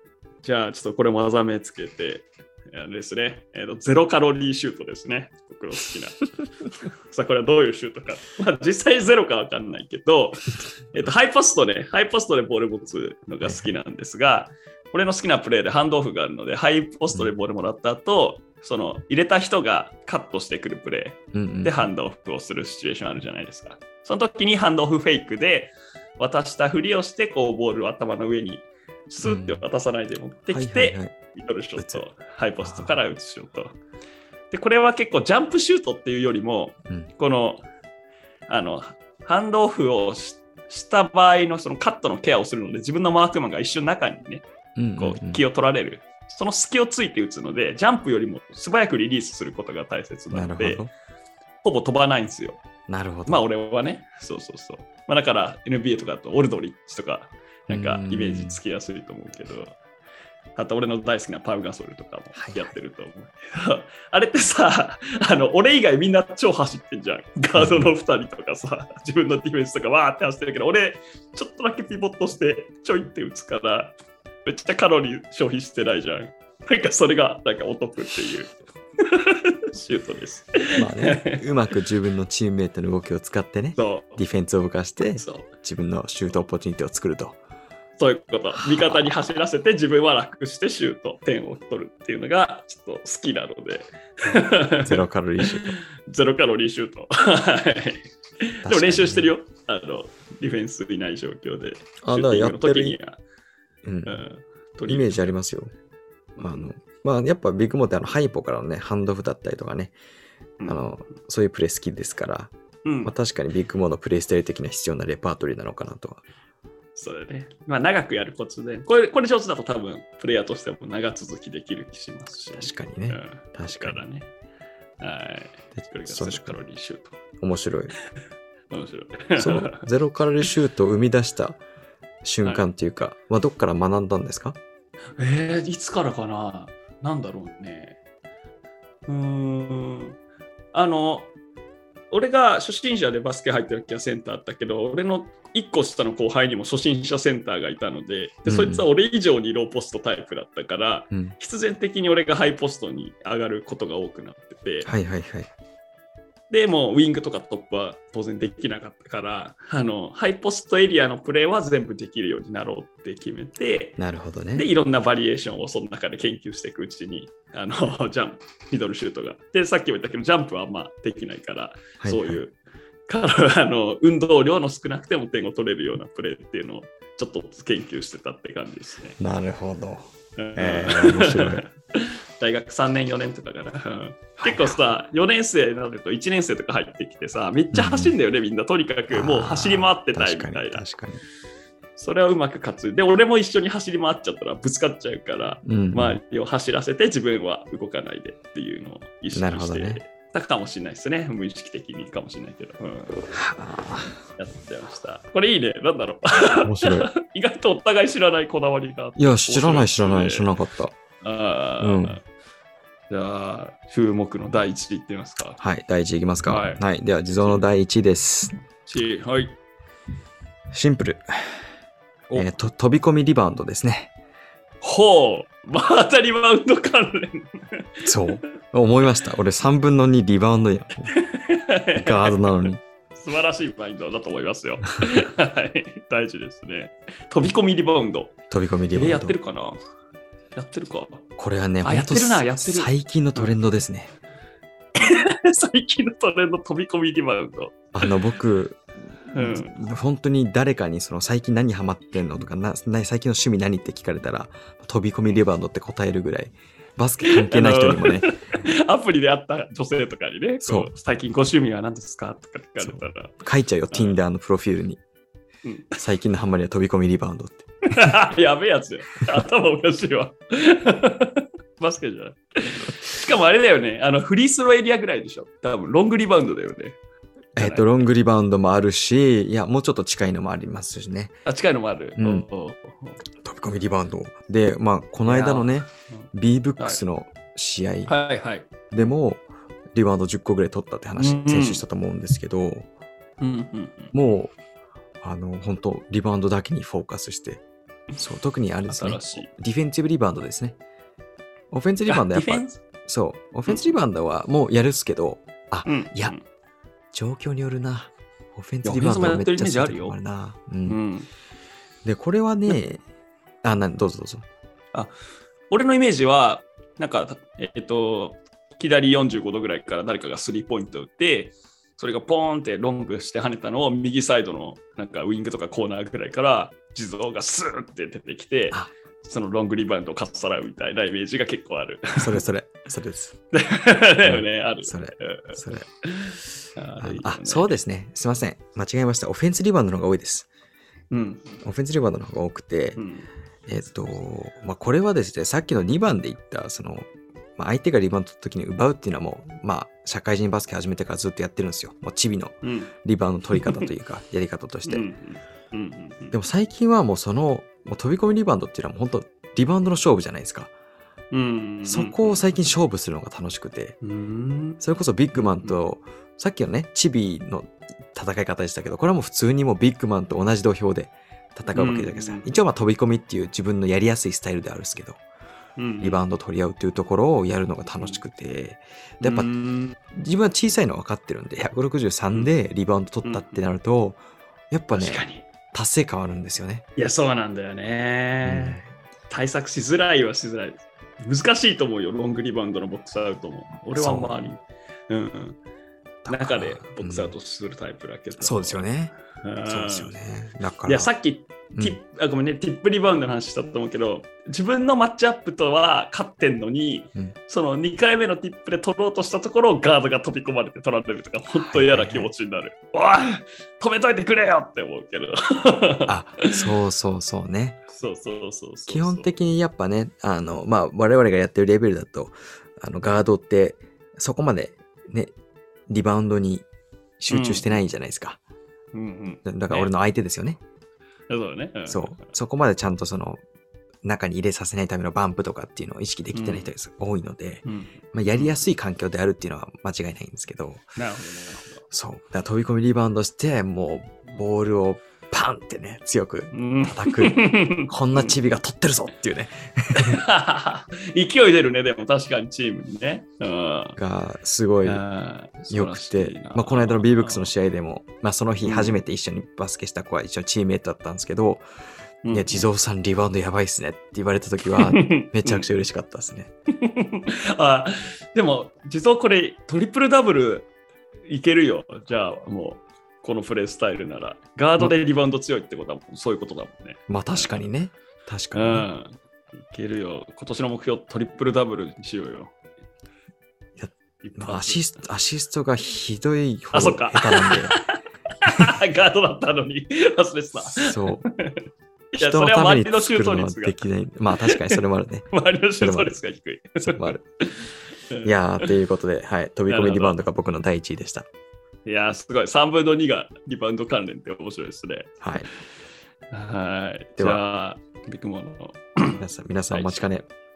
ビッグモーのはい第一位ですよ。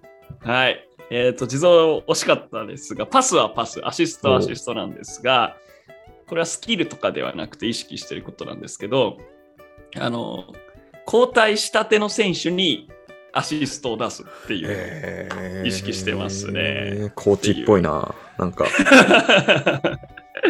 でしょ、あの、まあ、俺のアシストパターンは、まあ、ハイポストからカットする選手にそれこそ出すけど、どっちかっていうと、そのカットをおとりに使って、うん。自分と反対サイドにいるコーナーとかにあのスキップパスを飛ばして打たせるプレーはよくやるじゃん、俺結構。やりますね。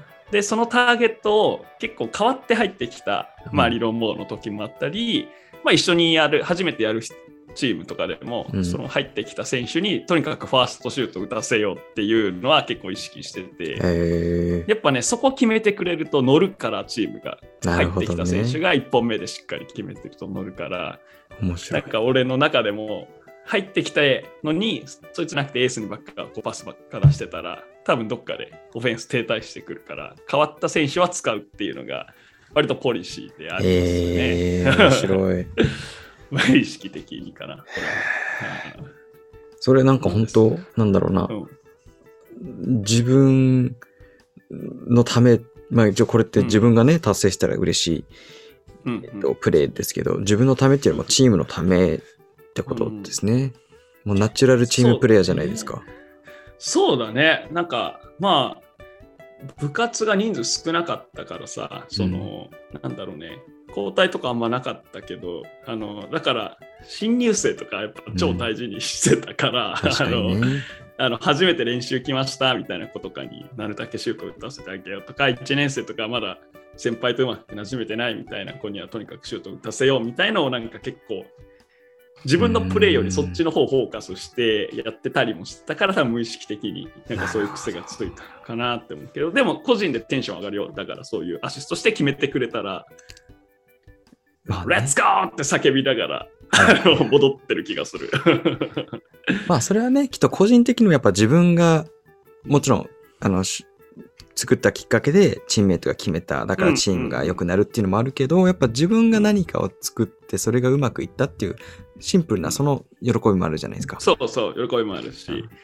あとやっぱ相手もがっくりくるのが分かるから、ああ、なんか変わったきた、二軍、二軍のやつに決められた、みたいな。なね。そうそう、相手のメンタルを削る作戦としても有効だから、やっ気持ちいいです、ぱね。考え方がそういうね、あの、うんどうややっぱ、やっぱコーチというか、そういう戦略系が好きなんだなっていうね。かも。で、でやっぱそこが決まるとね、あの、2プレー後、3プレー後、自分のいいプレーができるですからね。確かにね、そうだね。うんそう。だから、いや素晴らしい。まあ、あの、ビッグモっぽいこ答えでしたね。うん まあ、第2位に続き、俺はあんまり何もしてなくて、周りにさ仕事させるだから、自分は低カロリーですけど。まあ、それが、ビッグモーのスタイルってことですね。そうだね、スタイルですね。実は動き回って飛び込みリバウンドとか、スティールとか、もう動き回ってスタイルでやってますので、バランスいいですね。はい、僕がコマでね、あなたが司令塔みたいな感じですね。そうですね。ははい。はい行けっつって、へい親ピンっつって、俺、へい親指っていうタイプか。あそっか。ちょっとなんかダサいな。嫌だな。まあいいや。でなんか逆にさ、いいんだけど、ピックアンドロールとかでさ、俺がロールしてさ、ガードがめっちゃいいパスしてさ、シュート決めたりするじゃん。なんかその時はね、嬉しいとかじゃなくて、はあ、決めれてよかったっていうなんか安心感というか、嫌なんだよ、なんか使われるの。緊張すんだよね。そうそうそうそう。それもあるっすね。使われるのと使う。使うどっちが？うん。うん俺も使われるの苦手。うん。で使うのも別にあれなんで、僕は個人プレイなんですよ。じゃあ個人だね。は個人事業主でした。そうそう。う んって感じですね個人商店の人ですね。は。はいいや、面白かった。面白かった。はい。はい、今日も。って感じで、これがトップ3です。皆さんもぜひね、えーはいこれコメントできるかもしれないですけど、えっ、と、もしコメント機能があるのであれば、ぜひコメントしてください。はい。皆さんのトップ共感できたっ3もて言ったらね、うん、ライクしてください。はい。このコーナーは以上です。また次のね、トップ3を楽しみにしておいてください。はい。はい。はいでは、フィックも今日も長い回お疲れ様でした。いやー、今日は盛りだくさんでしたね。盛りだくさん。はいえちょっとやばくね ?1 時間45分収録してるよ。1時間45分やばいでしょ。きっと。しかも、地蔵全然何も飲まず食わずでしょ。あ、飲んでる？お水飲んでたかまあ、お水は結構序盤で切れましたけど。やばい。だって20 23時半ぐらいから始めましたよね、今うん、23時半ぐらいからやってた。日。もう1時15俺やばいもん、なんか分ですよ。、気づいたらワインが瓶開いてんだけど。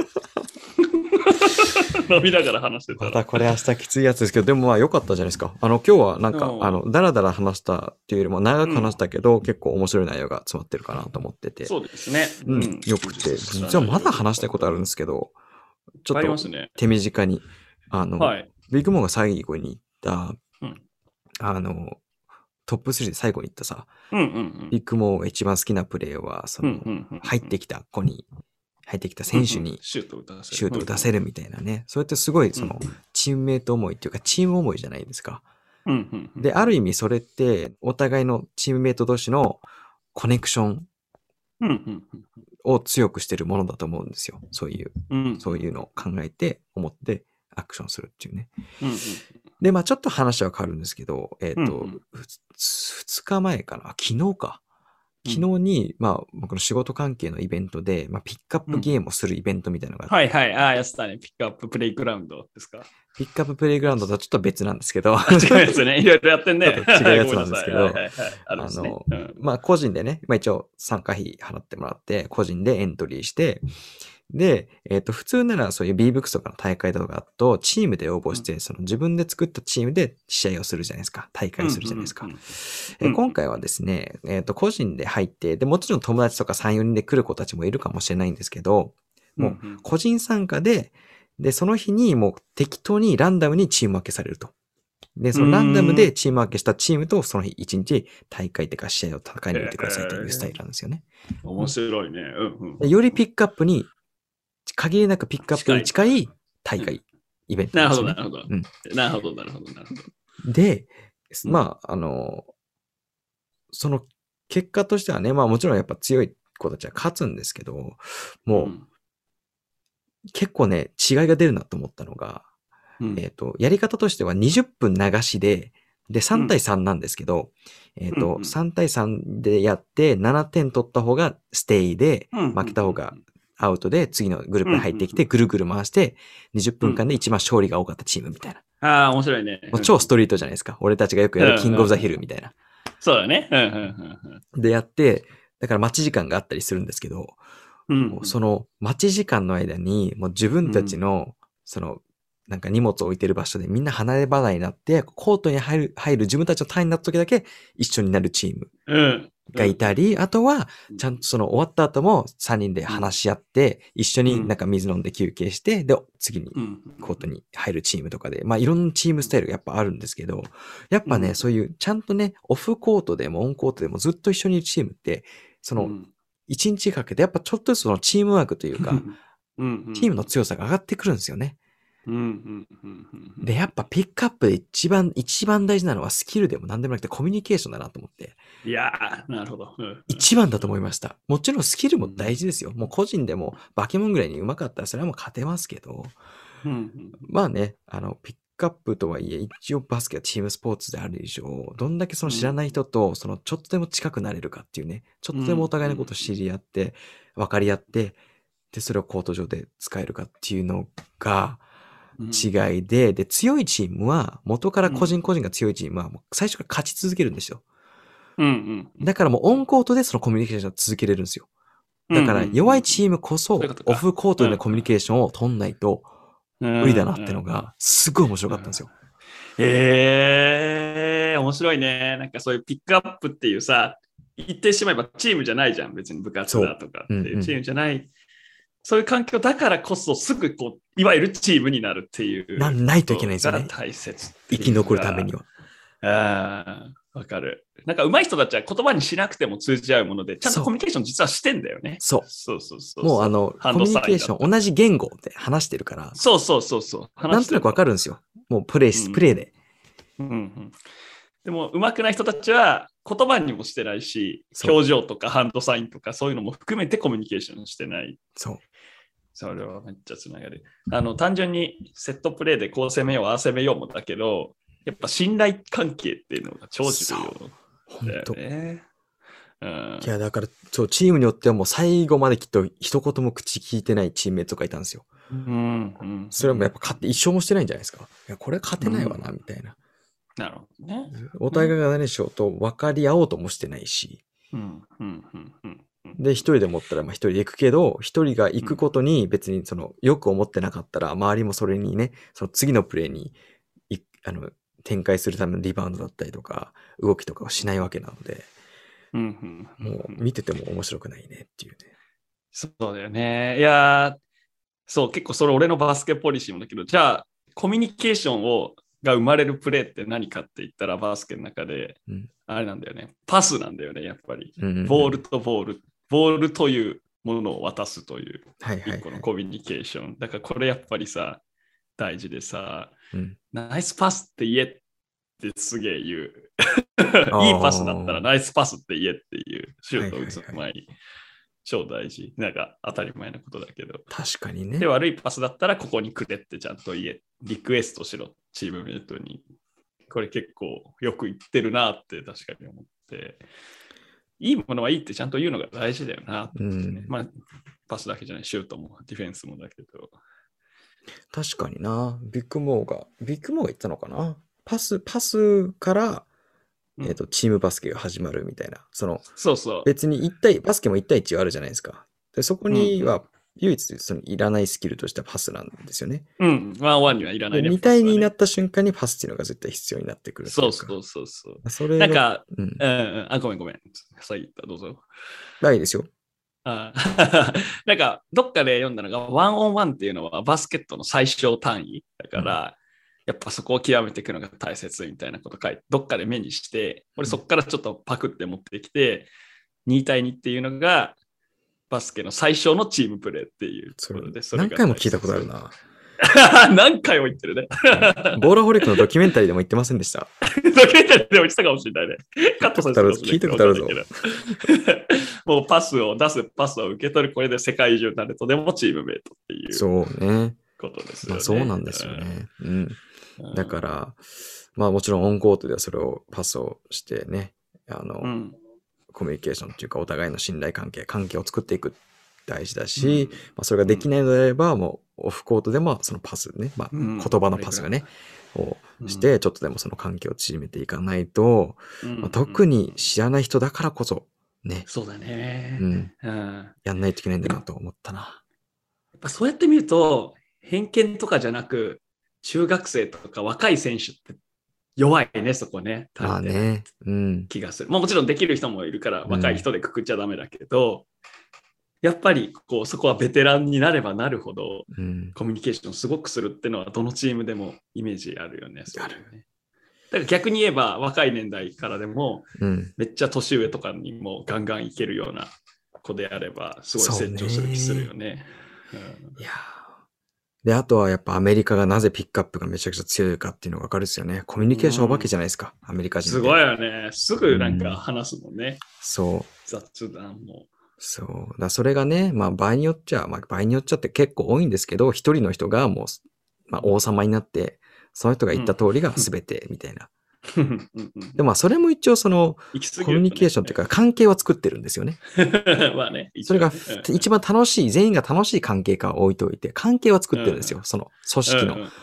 この人がトップでみたいな。だから、うんそれだとやっぱは話しやすいっていうか、ポリシーができるんですよね、そのチーム内での。うんうんだからそれもそれでもうありなんですよ。それもやっぱ強いチームになれるんですよね。ベストなチームかわからないですけどね。う ん強くはなると。だからやっぱそういう、そう、組織っていうかそのグループにならないといけないんですよね。うん。うんだから面白いなって、やっぱバスケって、そう、スキルとかだけじゃないんだなっていうのをまた気づかされた一日でしいたね。やー、素晴らしい。やっぱピックアップでも、ピックアップだからこそだね、そういうのを学べるっていうのはめっちゃいいですね。うんはい、うんうんコーチいない場ですからね、最高です。面白いわ。ははい。いいや、ちょっとピックアップやっていきましょう。我々も。はい。ちょっはいとバスケしたくなりましたね。はい。はいま。ちょたっとやりましょう。はい。ということで、えー今日は、はい何で。すかね。今日もありがとうございました。はい。で、本当聞いていただいている皆さん、本当最近ね、あの、まあ、知り合いとかから、えー聞いてるよ、面白かったよとかね、あの回のこれこうだったねとかって言ってもらえるのすごい嬉しいので、ぜひこれからも聞いていってください。はい。はい。で、これはですね、Apple Podcast と Spotify、えっ、と、そしてね、えーで、あの、ちなみになんかビッグモが、あの、ステイボーリンの Twitter を始めるとか、はい話がある。ので、ツイッター担当大臣になりますので、ツイッターの方もぜひチェックしてみてください。はい。なんだっけ、アカウント名。俺何も知らねえんだけど。うんステイボーリン JP だと思うので、ちょっとリンクは 下に。はい貼っておきます。はい。はい。では、はい。今日も皆さん聞いていただき、本当にありがとうございました。えっ、と、こういう、こういう話をしてほしいとかっていうのが、まあ、えーもしコメント欄があれば、コメント欄に書いてください。では、えー皆さん、あんのか？うん今日も、はい。これで以上です。Everybody, please stay safe and stay ballin'.